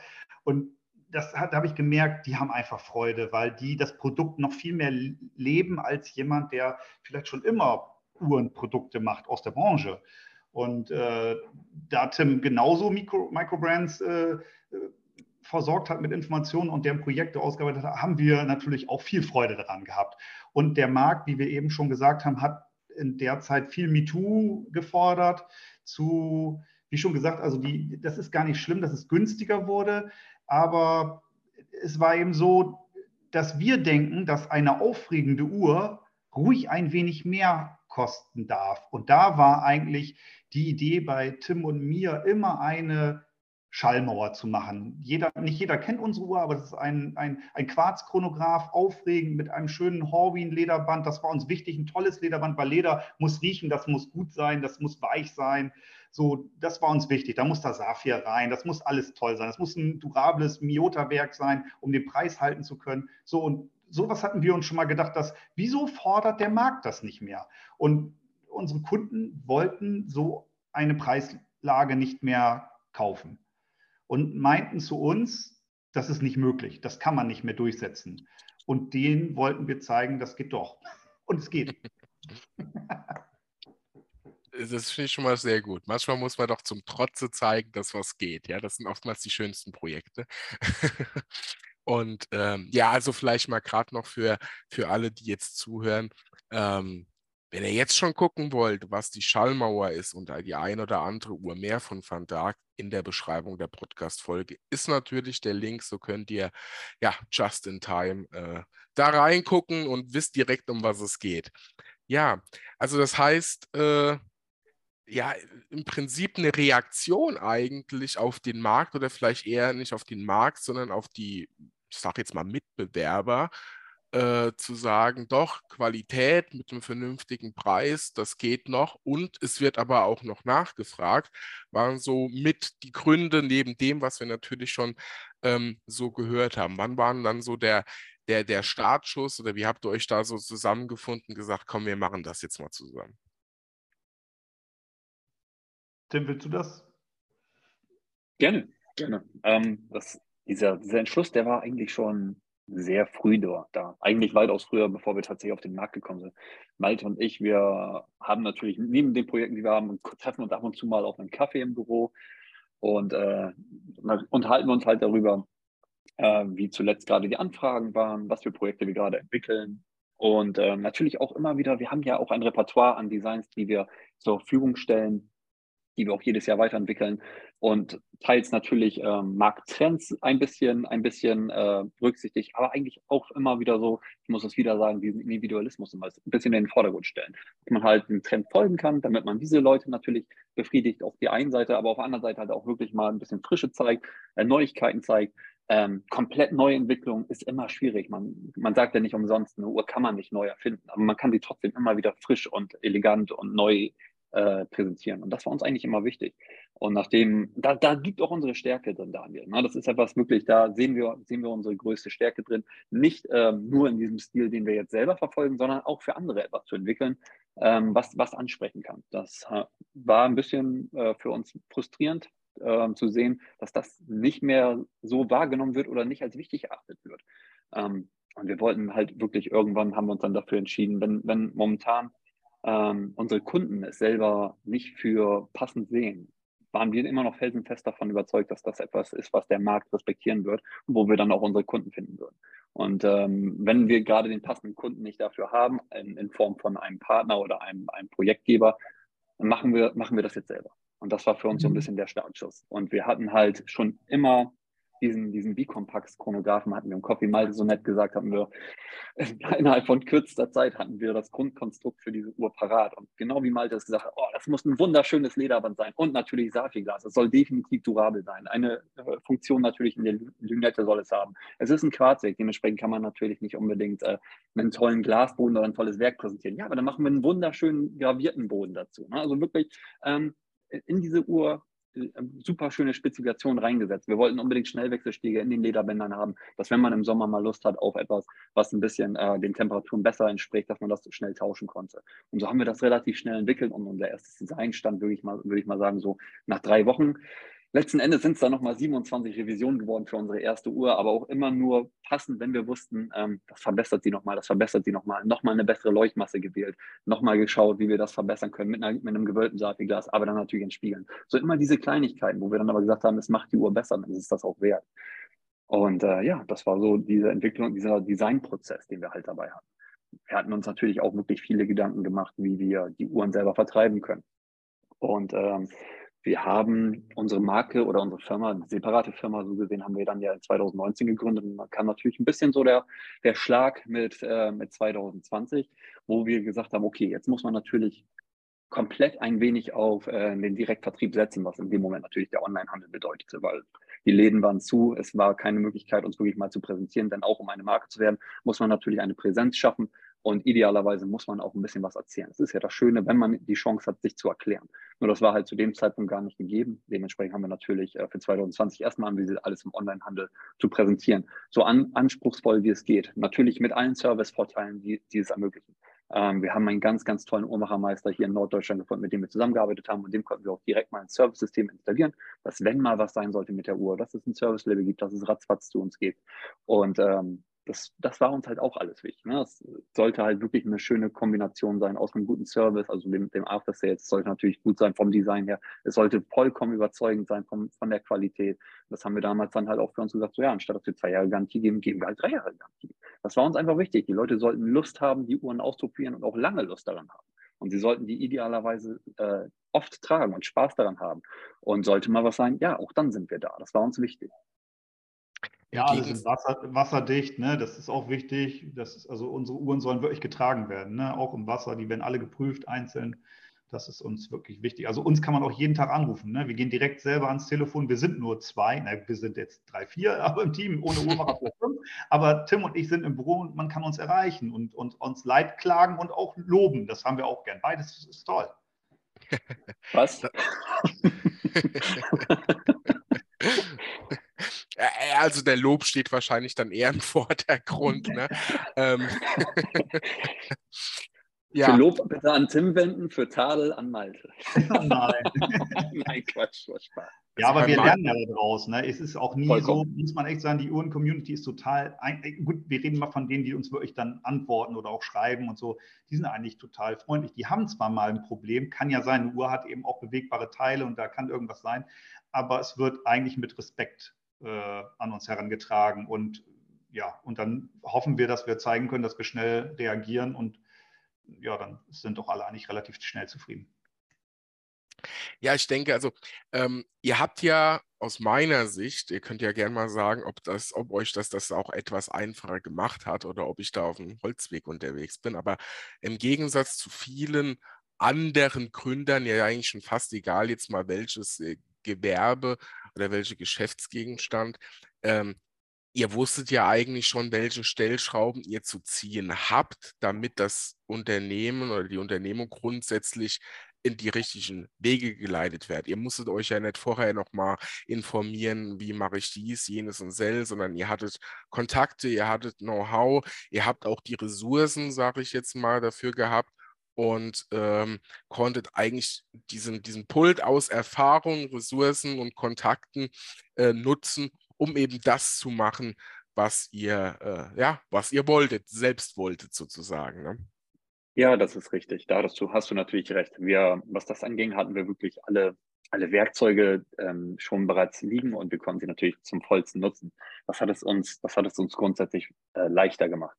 Das stimmt. Ne? Was natürlich nicht, nicht planbar war. Das war einfach 2020 und was da für Herausforderungen für alle, für alle gekommen sind. Das stimmt, das stimmt auf jeden Fall, ja. Das äh, war nicht planbar, aber mhm. ähm, ich glaube, am Ende des Tages hat es äh, gerade auch dem Verständnis, sich auf das ein oder andere auch mal äh, online, visuell oder hörbar einzulassen, noch ein bisschen verbreitet oder hat sie, ja, ist ähm, akzeptierter geworden, ne? so könnte man es vielleicht sagen. Und man hat gelernt, dass äh, nicht alles, was man nicht direkt anfassen kann, auch immer gleich schlecht ist, sondern mal vielen Medien und Sachen auch einfach mal eine Chance geben kann und muss. Und ja, ähm, was ich bei euren Uhren ja mal ganz grundsätzlich äh, sehr interessant finde, ist, ähm, also das Design ist sehr eigenständig. Ähm, das heißt, äh, man geht hier schon mal jedem aus dem Weg, der in irgendeinem Uhrenforum sitzt und sagt, ja, aber die haben die Krone schon wieder nachgebaut oder so. Ne? Ähm, von daher finde ich das schon mal sehr, sehr interessant, ähm, dass ihr sehr, sehr eigenständige Uhren habt, rein äh, von der Optik her. Und ähm, da würde mich jetzt natürlich interessieren, wir haben ja schon drüber gesprochen, beziehungsweise, dass das Ganze auch aus diesem äh, skandinavischen Design herauskommt. Aber was war so die, die Idee, die grundsätzliche Idee, die Philosophie hinter dem Design eurer Uhren? Und ähm, ja, warum auch gerade dieses die, äh, skandinavische Design? Gibt es dafür einen, einen, Grund oder ähm, einfach, manchmal ist es ja auch einfach intuitiv, weil einem das halt einfach gefällt? Das ist mit Sicherheit eine Kombination aus dem auch. Ne? Also ich bin wie Tim auch, wir sind so Vitra-Fans, wir mögen Ruhe. Ne? Ich wohne auch so ruhig hier, ne? alles ist glatt und klar. Meine Tochter hat irgendwann mal gesagt, Papa, bitte nicht noch irgendwas Graues ins Haus, ja, weil sehr ruhig und so. Das, jetzt ist es auch vielleicht ein bisschen bunter, aber wir, wir mögen das Zurückhaltende. Ne? Und so wollten wir eigentlich unsere Uhren auch haben. Wie schon gesagt, sie sollen zeitlos sein. Das Skandinavische hat da schon so seine Richtung in das Zeitlose. Aber trotzdem bin ich der Meinung, dass unsere Schallmauer, unsere sportlichen Uhren, die Chronographen, die sehen schon auch aufregend aus. Aber sie sind nicht überfrachtet. Das ist un so unsere Idee. Eine Sache, Tim und ich sitzen zusammen in einem Büro, wir sitzen gegenüber und wir basteln an allen Designs sowieso immer zusammen und wursteln dann noch hin und her, bis wir da auf einen Konsens kommen. Das ist toll. Wir machen das seit 23 Jahren ja schon im Team. Äh, ja, und das macht uns riesig Freude. Also wir wissen gar nicht, am Anfang wissen wir schon das Konzept, aber das kann sein, dass das, wie Tim schon gesagt hat, so ein paar Mal noch immer einen Haufen gerissen wird und so und trotzdem wird sie schlicht. Das ist wichtig. Ja, genau. Und wir versuchen natürlich trotzdem auch wirklich immer unseren Weg zu finden und mit verschiedenen Komponenten zu arbeiten. Ne, wir sind wirklich zurückhaltend. Das ist auch schön, dass du das, dass du das so festhältst. Äh, und trotzdem ist immer so ein gewisses Abenteuer, so ein bisschen, eine gewisse Energie ist immer dabei. So es ist zum Beispiel immer ganz interessant zu, zu sehen, Malte und ich lieben, wir lieben Lünetten. Ne? Wir lieben auch die Materialien der verschiedenen Lünetten und versuchen da immer zu arbeiten. Aber am Ende des Tages muss es für uns dann natürlich auch wieder so ein bisschen stimmiger sein, dass es ein bisschen aufgeräumter, ein bisschen ruhiger ist. Ähm, die, nächst, die nächste Entwicklung, die man halt jetzt in diesem Sommer zum Beispiel sehen wird, das wird dann eine Lünette sein, die hat man so halt auch noch nicht gesehen. Aber sie passt so von der Harmonie her, wird sie hervorragend in unsere Kollektion passen. Und ich hoffe, auch den einen oder anderen Interessenten damit begeistern. Ja, ich finde eure, äh, gut, das ist ja jetzt kein Geheimnis, auch wenn es jetzt wieder sehr klischeehaft ist, aber in Norddeutschland ist man ja auch ein bisschen gelassener, ne? Also, ähm, oder hat eine andere, ein äh, anderes Temperament als vielleicht äh, in Bayern, ne? Und, äh, und äh, ich selbst bin ja zumindest beruflich äh, häufig mal in Norddeutschland unterwegs. Ähm, und ähm, ja, es ist eine, ist eine gewisse andere Lebensart schon. Ähm, das kann man, glaube ich, festhalten. Und ich finde es sehr spannend, zumindest kam es mir jetzt so vor, wenn ich bei euch auf der Website unterwegs bin und mir eure Uhren mal anschauen, vielleicht gar nicht mal auf die Uhren schaue, sondern auf die, wie ihr die Uhren benannt habt. Ja, äh, ist ja auch schon wie soll ich sagen, es, da, da kommt ja auch schon eine gewisse, ähm, es ist schwierig zu formulieren. Sagen wir mal eine gewisse Gelassenheit oder auch Ruhe oder so rein. Ähm, jetzt habe ich gerade für, Auto, äh, für Automatik, sage ich schon, für Taucheruhren alles Mögliche gesehen, von Shark bis sonst irgendwas. Ihr nennt das Ganze Tiefsee. Ne? Also das Wort ist ja schon ein bisschen Entspannung, ne? Tiefsee oder eben ähm, ihr spricht auch nicht von, was weiß ich, einem Racing Chronograph oder sonst was, von der Schallmauer und so. Also ich finde die Namensgebung, die, die fügt sich da so in das Bild, das ihr beide vermittelt, auch von euren Uhren und von dem Design ähm, äh, ja, hinein, beziehungsweise ihr geht ja sogar hin und ähm, verpasst äh, den, den Uhren dann auch noch so, so, so äh, Zusatz, äh, ja, Goldruhe, Stahlarmband, ne? Goldkraft, Nylonband. Also die, die, die Intention ist, glaube ich, erkennbar. Ich nehme mal an, das war auch so Absicht. Ne? Also dafür seid ihr ja zu Profis, als dass das ein Zufall war. Ich freue mich, dass du das so heraushebst. Das ist doch total maskulin schon. Definitiv, ja. Also das ist auf jeden Fall was, wo ihr sagt, das habt ihr, das war so euer Konzept, euer Gedanke, die Namen und die Uhren, dass das sozusagen unterstrichen wird, ne, wenn ich das so richtig verstehe. Ja, genau, es ergänzt sich. Das ist auch wirklich schön, dass du das so heraushebst und dass es aufgefallen ist. Das ist etwas wirklich, das, es soll ein stimmiges Bild ergeben. Ne? Es ist ein ruhiges Bild, es soll ein stimmiges Bild sein und freut mich, dass es so von dir aufgenommen wurde. Und so hoffe ich natürlich auch, dass es dann Kunden und Interessierte genauso erreicht. Ja, ich, ich finde, das macht es ja auch gerade spannend. Es gibt ja Dinge zu entdecken oder ja, wie ich hier ja häufig erlebe, aus dem Austausch mit der gesamten Zeitzone-Community, dass es einfach schon wichtig ist zu verstehen, was hinter einer Uhr steckt, beziehungsweise wenn man den, ja, den Sinn einer Uhr ist jetzt natürlich relativ, aber diesen Charakter der Uhr, die Idee, die dahinter steckt, die Philosophie versteht, trägt sich eine Uhr nochmal ganz anders, als wenn man einfach sagt, okay, ich brauche jetzt mal noch eine Uhr am Stahlarmband, drei Zeiger, schwarzes Blatt. Und ähm, das macht eine Uhr einfach so besonders. Und ich glaube, für alle, die auch bereit sind, für eine Uhr ein paar Euro mehr auszugeben, ähm, muss ja am Ende des Tages, soll ja auch irgendwas dahinter stecken. Man braucht nicht immer die große Geschichte, dass man auf dem Mond war oder sonst wo. Äh, das ist ja auch eher seltener der Fall. Aber äh, wenn man weiß, wie gesagt, die Gründer, was dahinter steckt, der Gedanke dahinter gibt erst auch schon mehr Geschichte und äh, macht eine Uhr eben auch in der Regel sympathisch. Ja.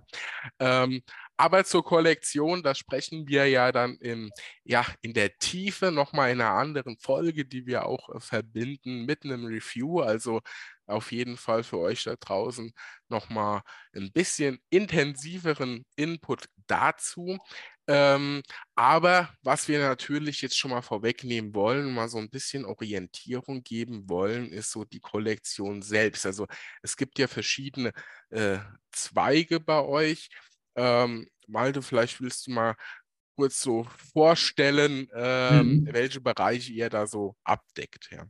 Ja, wir haben am Anfang, äh, die Idee war für uns, was ich vorhin schon angesprochen habe, einen aufregenden Chronographen zu machen. Der sollte auf jeden Fall zwei Augen haben, zwei große Totalisatoren. Da war uns eigentlich schon nur die Möglichkeit gegeben, mit einem IOTA-Werk zu arbeiten. Wir haben erst über Ronda nachgedacht, aber bei Ronda ist vom Zentrum bis zu den Augen die Distanz einfach zu eingeschränkt, zu klein. Und dann mag ich auch die die Schweizer Chronographen nicht so gern, weil die ja oft nicht auf, der, auf dem Zentrum sitzen. Bei uns, wenn man unsere Uhren anguckt, sieht man vielleicht auch am Anfang das nicht, aber horizontal und vertikal sind die komplett symmetrisch, unser Chronograph. Das heißt also von Van Dijk bis unten übers Datum und links und rechts über die Totalisatoren, die Symmetrie war uns wichtig. Und wir haben keine geschnittenen Zahlen. Alle Zahlen, die auf dem Blatt sind, sind lesbar und nicht geschnitten. Das war uns wichtig. So und mit diesem, mit so einem aufregenden, aber doch klaren Chronographen, wenn man jetzt jemanden fragt, der in einem Geschäft einkaufen geht, und der nicht so uhrenaffin ist wie wir jetzt alle, vielleicht, ähm, der, der weiß gar nicht, wieso er ihm eine Uhr genau gefällt, aber wir, wir wissen, äh, von der Historie halt, dass der oft ein Produkt nimmt, was ein bisschen ruhiger ist oder was ihm gefällt. Er weiß es gar nicht genau, aber das, da ist was drin in der Uhr, die, was ihm gefällt. Und diese Symmetrie, die fanden wir für uns wichtig, ne? dass das ruhig ist, das Design auch nach Jahren. So, mit der Uhr haben wir angefangen und hatten dann aber auch gedacht, wir brauchen ein Stahlarmbandmodell, was sportlich ist. Und wir mögen diese Kissenformen der 70er Jahre total gern, Seiko und so, die haben so tolle Sachen gemacht und ähm, dann fiel uns eigentlich unsere Tiefsee, das war nicht mehr weit. Also wir wollten ein massives Stahlband haben. Die Tiefsee ist unsere Taucheruhr, 20 Bar verschraubt, Keramiklünette, was Tim sagt, ist uns halt wichtig. Ein bisschen Glanz in die Hütte so, also ein bisschen Glanz in die Zurückhaltung sollte kommen, deswegen Keramik. Dann haben wir das in Grau gesehen, das Modell, und boah, waren sofort verliebt. Graue Keramik, die silber bis schwarz changiert, Wahnsinn. So, und dann haben wir unsere sportliche Taucheruhr kreiert, wollten sie aber auch ruhig machen, haben kleine Indexe gewählt, kleinere Zeiger. Es sollte nicht die 72. Submariner werden, ist 72.000. Submariner. Es sollte eine eigenständige sportliche Daily Rocker Uhr sein für uns und ist Taucher orientiert, äh, massives Edelstahlband. So. Und dann hatten wir noch eine klare Uhr äh, entwickelt, die wir so schön fanden. Das war unsere Primus, eine Lederbanduhr mit zwölf lesbaren Zahlen, gewölbtes Blatt. Die Zeiger folgen dieser Wölbung, ein organisches Gehäuse, was auch wie eine Puderdose rund ist. Einfach schön, anzufassen, Handschmeichler, ja. Und die hatten wir entwickelt am Anfang in Quarz, um sie schön flach hinzubekommen und in Automatik. Das heißt also, beide Welten kriegen ihre Uhr. Ja? Derjenige, der definitiv nur Automatik im Handgelenk tragen kann, weil sonst ätzt sich dieses Quarzwerk bei ihm ins Handgelenk. Nein, also der, der, der kriegt die in Automatik und der, der sie flacher haben will, kriegt sie halt auch in Quarz. So diese drei Uhren, damit haben wir eigentlich gestartet und ja, wir wollten gar nicht uns festlegen auf einen Designtyp, wir wollten eigentlich schöne Uhren kreieren. Das ist eigentlich das, das Ansinnen von Van Dijk, finde ich. Absolut, ja. Also wie gesagt, ich finde die Selbstständigkeit der Uhren sehr, sehr interessant. Und ähm, ich habe am Anfang, als ich mir die Uhren angeschaut habe, war ich von der Tiefsee zuerst gar nicht so, wie soll ich sagen, angetan, so auf den ersten, ersten Blick. Aber als ich dann natürlich auch nochmal für die Folge immer mal wieder so geguckt habe, die verschiedenen Bilder, ihr habt ja auch eine schöne Galerie auf der Website, da kann man ja auch mal noch ein bisschen intensiver eintauchen, fand ich die Uhr immer sympathischer, muss gerade sagen, um es schon mal vorwegzunehmen, so in diesem, äh, dieser Blauton mit dem Gold, das, das, da kommt schon richtig, kommt schon richtig gut. Ähm, und ich, ich, ich muss es ja eigentlich ansprechen, ansonsten ist ja der eine oder andere Zuhörer ja wahrscheinlich schon enttäuscht.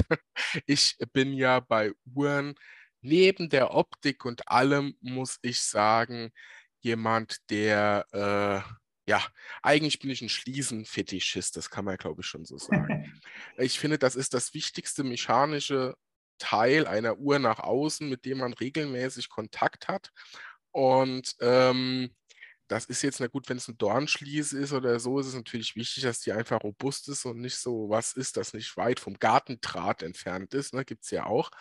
Aber mhm. äh, gerade bei einer Uhr mit dem Edelstahlarmband oder wegen mir mit einem Milanese, mit einem Meshband, ist die Schließe schon sehr wichtig. Und ähm, ich habe gesucht und gefunden in der Galerie von euch ist auch ein, ein, ein schönes äh, Bild von der Schließe, der Edelstahlschließe. Und die wirkt auch ja, schön massiv äh, und äh, wertig verarbeitet auf dem Bild. Da muss ich mich dann nochmal persönlich davon überzeugen, mhm. aber ich muss das einfach mal ansprechen. Ähm, ist euch, ähm, also ist euch so dieses Gesamte bei der Uhr auch wichtig, weil ich erlebe sehr häufig, dass gerade an Schließen ja gespart wird oder die nicht so als wichtig erachtet wird dieses Erlebnis haben ja, haben ja, hat man ja häufiger. Das ist ja genau das, was uns dabei teilweise auch stört. Ne? Du hast eine wunder, wundervolle Uhr und äh, dir, dir, fällt ein kleines Detail auf, was vielleicht gar nicht mal so, so wichtig ist. Aber du kannst es dann auf einmal nicht mehr vergessen. Ne? Du sagst, oh, das ist so eine tolle Uhr, aber warum haben sie das gemacht? Oder warum ist dieses? Ne? Sei es die Krone, sei es die Schließe, äh, und genauso ist es halt bei uns auch. Ne? Und zwar wichtig, dass, äh, wenn es eine Dornschließe ist, dass der Dorn wirklich massiv ist. Und bei unserer Faltschließe für die Tiefsee war es halt genauso wichtig. Das darf nicht kein gefaltetes Blech oder so sein. Das soll was unglaublich Solides sein. Das soll sich wertig anfühlen. Ähm, es soll wirklich vom ersten Detail bis zum letzten Detail soll es dich zufriedenstellen. Und das war halt für uns auch so wichtig. Da haben wir uns auch einfach wirklich in die Kundenposition verfrachtet was soll, wie kann mich die Uhr begeistern? Und dann haben wir es halt wirklich Stück für Stück genauso konzipiert, dass wir sagen können, wow, die Uhr trage ich super gerne. Ich hoffe, ich hoffe, wenn sich jemand dafür entscheidet, dass es ihn genauso begeistern wird. Absolut, ja. Also, wie gesagt, ich finde das äh, sehr, sehr, sehr wichtige Sache, weil konkret, um es mal auf gut Deutsch zu sagen, du fummelst ja den ganzen Tag, wenn dann an der Schließe rum. Ne? Vielleicht jetzt noch an der Krone und Co., okay, aber die Schließe ist das, was du am häufigsten äh, in der Hand hast und mitarbeitest. Und deswegen ist das für mich ein essentielles Teil, das oftmals ein bisschen zu stiefmütterlich behandelt wird. Aber der, der Gedanke auch bei dem Stahlarmband, was äh, bei euch ja auch der Fall ist, um da vielleicht schon mal die Neugier für äh, euch draußen auch ein bisschen zu wecken, ist ja auch im Prinzip dieses äh, Schnellbandwechselsystem integriert. Ne? Also auch das Stahlarmband ist ja ruckzuck ab und wieder dran. Ne? Ja, genau. Es ist dann mit einem doppelten Schnellwechselsteg, weil man es ja gerade rausziehen muss. Das ist ein integriertes Band, daher hat man da wirklich nur sehr, sehr wenig Spiel und es muss gerade entfernt werden. Aber die beiden Stege ermöglichen das auch. Und genauso haben wir ja auch verschraubte Glieder bei den Kürzungsgliedern. Äh, und die Werkzeuge werden in der Regel halt auch immer mitgeliefert, dass man selbst zu Hause in Windeseile mal eben die beiden Schrauben lösen kann, um sich die Größe anzupassen bei dem Stahlband, bevor man halt zum Uhrmacher laufen muss. Ich weiß natürlich, viele der Hörer werden auch ihr eigenes Werkzeug haben. Aber wir wollten halt wirklich einfach mal den kompletten Umfang bereits im Paket haben, damit man sich im Prinzip um nichts mehr kümmern muss. Finde find ich, äh, find ich sehr sympathisch und sehr durchdacht. Und gerade, ich meine, diese integrierten Stahlarmbänder, die sind natürlich super schick und super schön. Aber gerade wenn man versucht hat, so eins selbst zu wechseln, also raus ist ja nicht das Problem, aber das dann so reinzufummeln, damit das dann richtig passt, weil man muss es ja gerade reinmachen und alles. Also die, die das schon mal versucht haben, die wissen, mhm. von was ich spreche, da verliere auch ich gern mal die Geduld und gehe dann zum Uhrmacher. und äh, was was schade ist, weil die Technik gibt es ja. Ne? Also ich meine, ihr habt das jetzt äh, in dieser Form bewiesen, viele andere machen es in ganz verschiedenen Formen, aber die Technik ist ja da und dann zahle ich lieber dafür den etwaigen Aufpreis oder den Gesamtpreis, aber ich mache es mir ja auch einfacher, weil wenn ich immer, also was wir ja alle kennen, ist, wenn ich einer Uhr ein neues Band verpasse, ist das eine andere Uhr. So. Und, ähm, oder zumindestens ein Großteil eine andere Uhr. Ich kann auch vielleicht was, an was ich mich mal satt gesehen habe, kann ich auch nochmal komplett aufpeppen. Und wenn das dann alles immer so umständlich ist, aber nein, ich kann hingehen, kann ne, Schnellbandwechselsystem, ich klick's auf, mach's weg, mach das Kautschuk rein, mach das Milanese rein, mach das Lederband rein, verschiedene Farben und so weiter und so fort. Und das ist ja, was eine Uhr ausmacht. Ich habe äh, Spaß an der Uhr und kann den Look immer mal wieder ähm, verändern und damit ja auch einen echten Mehrwert äh, für die Uhr selbst. Und da sind wir auch jetzt nochmal im Prinzip beim Sprung. Ihr bietet ja auch direkt äh, die verschiedensten Bänder zur, zu den Uhren an. Ist das konkret so, dass ich, ich meine, äh, jedes Band an jede Uhr packen kann? Wir haben lediglich den Unterschied von den 22er Breiten und den 20er Breiten und äh, das massive Stahlband von der Tiefsee. Das loben wir dann auch auf der Webseite aus, beziehungsweise wir haben es momentan halt noch gar nicht angeboten auf der Webseite, weil es da halt zu Verwirrung äh, führen könnte. Dadurch, dass es halt ein integriertes Band ist und der Anstoß vom, von der Tiefsee gerade ist, würde es nicht an das Gehäuse der Schallmauer passen. Man kann es anbringen, aber im Prinzip würde das Endstück würde einfach durchrutschen. Und das sieht sehr unattraktiv aus. Deshalb bieten wir es so nicht an. Aber jetzt, ähm, was Nylonband angeht in 22er Breite, die Lederbänder in 22er Breite, die passen an alle unsere Uhren mit der 22er Breite. Und das äh, schöne deutsche Lederband für die Primus, das passt momentan erstmal nur an die Primus. Okay, aber das, das Meshband könnte ich, wenn ich das jetzt richtig schlussfolgere, auch ähm, an die Schallmauer oder an die Tiefsee packen. Ganz genau, das kannst, das kannst du auch, sieht auch super aus. Genau, das okay. ist von Steib aus Pforzheim. Unwahrscheinlich fein laufendes, weiches 316L Edelstahl Milanesband. Äh, traumhaft. Fällt gut, sitzt gut. Also schafft ihr neben einer äh, Kollektion, die schon mal äh, ja, im Prinzip für jeden ist ja was dabei. Ne?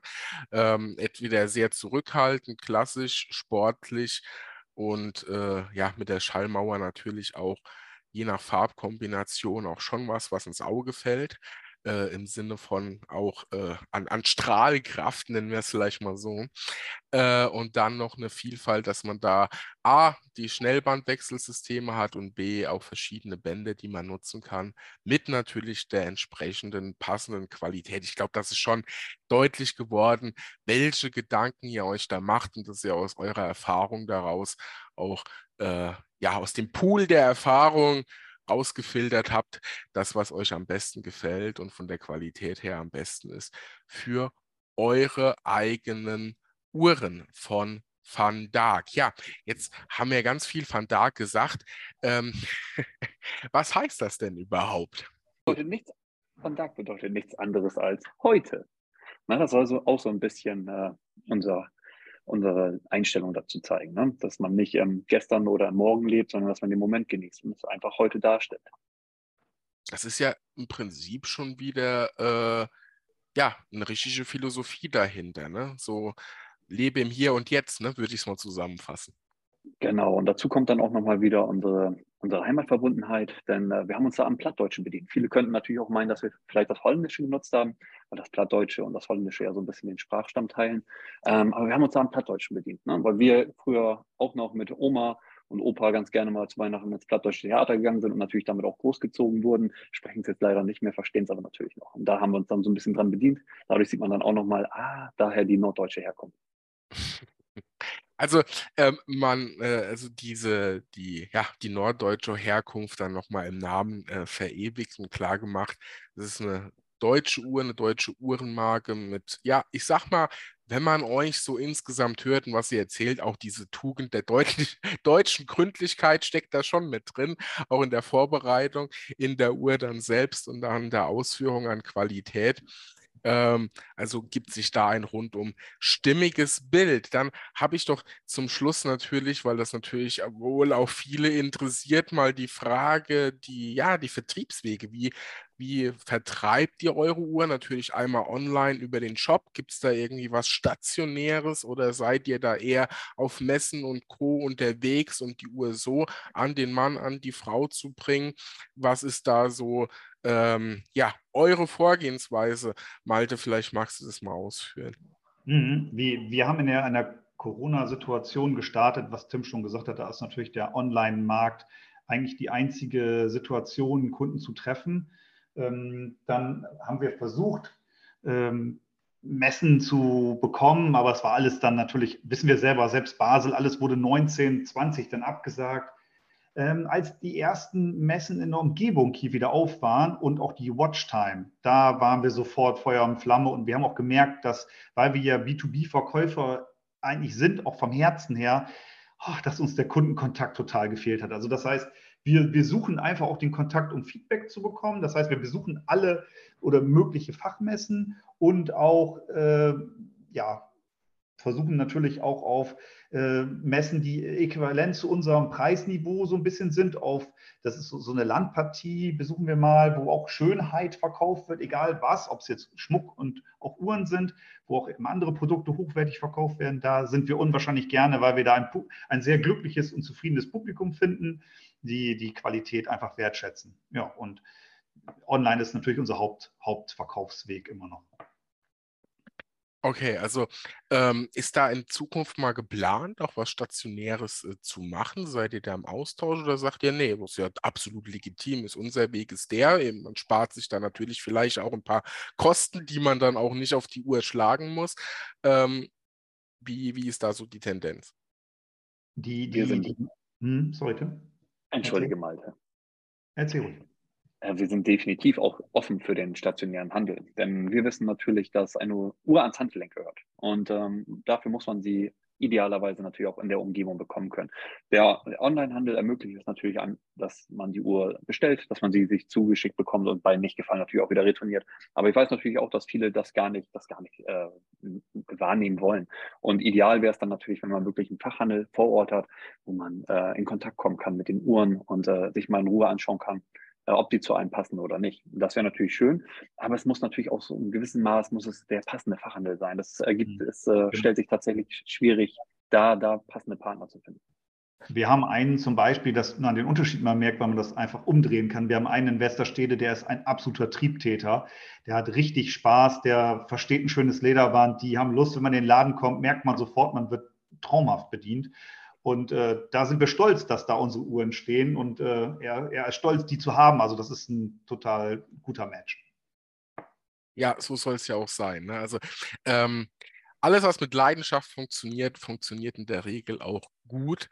Und ähm, ich denke, man hat insgesamt auch gemerkt, dass bei euch da die Leidenschaft äh, doch stark vorhanden ist. Und ich fand, äh, ja, es, es gibt auf jeden Fall eine eine runde Geschichte zu Van Dark, so von den Anfängen, wie ihr beide da jeweils inspiriert wurdet von der Uhrenwelt und dann logischerweise über den Job am Ende des Tages auch zusammengefunden habt, wie ihr ganz, ganz viel für andere gemacht habt und da auch ganz viel draus gelernt habt oder festgestellt habt, wie ihr euren eigenen Weg gehen wollt und dass das Ganze dann sozusagen in der Marke ähm, Van Dark gemündet ist. Oder ähm, ja, da sind wir wieder bei der Spitze des Eisbergs vom Anfang der Folge, die man dann eben sieht und hier schon mal eine Kollektion zur Verfügung gestellt habe, die ja schon recht breit gefächert ist und sehr interessante Modelle beinhaltet. Und in einer, wie gesagt, in einer zukünftigen Folge schauen wir uns dann die Modelle nochmal ganz genau an. Wir haben ja schon ein paar technische Sachen und so zwischendrin gehört, aber ich denke, da ist es einfach nochmal wert, dass ihr da draußen euch jetzt selbst mal ein bisschen schlau macht, mal auf die Suche geht, mal in die Galerie schaut und die Uhren auf euch wirken lasst und dann holen wir euch nochmal gemeinsam ab in einer Folge und auch in einem Review von mir, wenn ich denn auch mal die Schließe ganz genau begutachten kann, äh, die mir ja durchaus sehr wichtig ist. Und ähm, was ich denn so dazu sagen kann. Und mein Fazit zur Uhr ist, das Fazit von heute ist auf jeden Fall, dass ich es ein sehr spannendes Gespräch fand. Ich glaube, ihr könnt gerade auch aus dem Nähkästchen allgemein sehr viel plaudern aus der, aus der Uhrenbranche. Und ich denke, da, da gäbe es sicherlich auch in der Zukunft noch mal den ein oder anderen Ansatz, äh, euch mal da wieder einzuladen, vielleicht auch mal zu einer Folge vom Uhrenstammtisch. Und ähm, es sei der Hinweis auch noch mal gegeben, wenn ihr auch ähm, sagt, okay, die Tonspur, die hat mir jetzt schon mal sehr gut gefallen. Äh, ich bin neugierig geworden. Ich schaue mir das auf Webseiten Co. an, aber ich brauche jetzt auch mal noch so ein bisschen greifbare Bilder. Die liefere ich natürlich auch auf Instagram, beziehungsweise ihr findet sie bei Vandaga auf Instagram, alles hier verlinkt. Aber schaut auch gerne mal bei meinem lieben Uhrenfreund, dem Florian Bach, den 589 vorbei auf YouTube, der dazu auch nochmal ein Video gemacht hat, das glaube ich gerade erst die Tage ähm, online gegangen ist. Also von daher Van Dark äh, im wahrsten Sinne des Wortes von allen Seiten. Und äh, damit sind wir auch am Ende dieser Folge angelangt. Äh, lieber Tim, lieber Malte, ich sage euch sehr vielen herzlichen Dank für die, ja, die Offenheit auch, äh, da aus dem Nähkästchen zu plaudern, von eurer Geschichte zu erzählen und eure Marke hier zu präsentieren und einfach auch möglich zu machen, dass man hinter die Kulissen schaut und die Marke verstehen kann, was ja viel wichtiger ist, als erstmal nur zu sehen, was so das Endergebnis ist, weil bei dem Ergebnis muss, äh, ja, ist es heutzutage, glaube ich, immer wichtiger, auch mal den Weg äh, zu beschreiben. Denn wie sagt man so schön, der Weg ist das Ziel.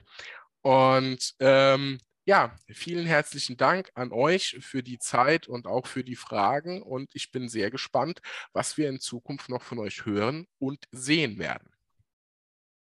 Daniel, herzlichen Dank auch von meiner Seite für die liebe Einladung. Es hat sehr viel Spaß gemacht. Das freut mich. Genau, wir danken dir auch. Danke, dass, wir, dass du zugehört hast, dass wir ein bisschen was erzählen konnten und natürlich genauso an die Zuhörer. Vielen Dank für euer Gehör. ja, sehr schön. Dann gilt an euch da draußen wie immer, Feedback ist erwünscht. Das könnt ihr gerne an die Kontaktdaten von mich senden. Ansonsten möchte ich auch nochmal darauf aufmerksam machen, dass wenn ihr denn wollt und euch aktiv mit uns austauschen wollt, beziehungsweise auch mit den ein oder anderen Akteuren hier, die schon bei Zeitzone waren, gerne zu uns in die Telegram-Gruppe stoßen. Link wie immer auch in der Beschreibung der Podcast-Folge und alles weitere zu Van Dark eben auch in der Beschreibung der Podcast-Folge. Dann wünsche ich euch, wo auch immer ihr gerade seid und was ihr gerade so tut, viel Spaß dabei, einen erfolgreichen Tag, eine erfolgreiche Woche und wir hören uns demnächst wieder bei Zeitzone. Ciao, ciao, euer Daniel.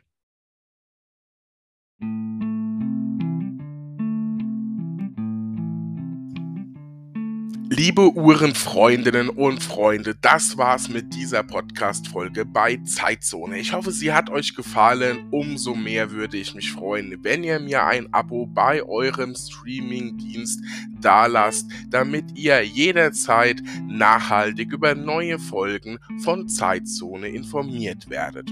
Und wer nachhaltig extra klasse Uhrenarmbänder und Accessoires wie Kartnick-Trees, Zigarrenbohrer, Schlüsselanhänger und vieles, vieles mehr. Alles, was das Lederherz begehrt, wirklich aus feinsten Lederarten haben möchte, ist bei meinem Partner Lederteak genau richtig. Alles, was ihr bestellt, ist 100% handgefertigt in Deutschland. Das Leder ist Biokreis zertifiziert und jegliche Sonderanfertigung nach eurem Geschmack sind möglich, egal welches Uhrenarmband oder sogar Uhrenständer, alles werdet ihr dort finden. Ich selbst nutze einiges davon, also schaut gern mal auf meinem Instagram-Kanal vorbei.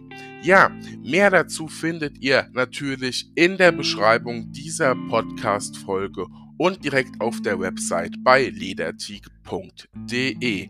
Ich freue mich natürlich, wenn ihr dort fündig werdet, dann gebt dort gern mal laut, dass ihr von mir von Zeitzone kommt. Vielen Dank. Ciao, ciao. Euer Daniel. Mhm.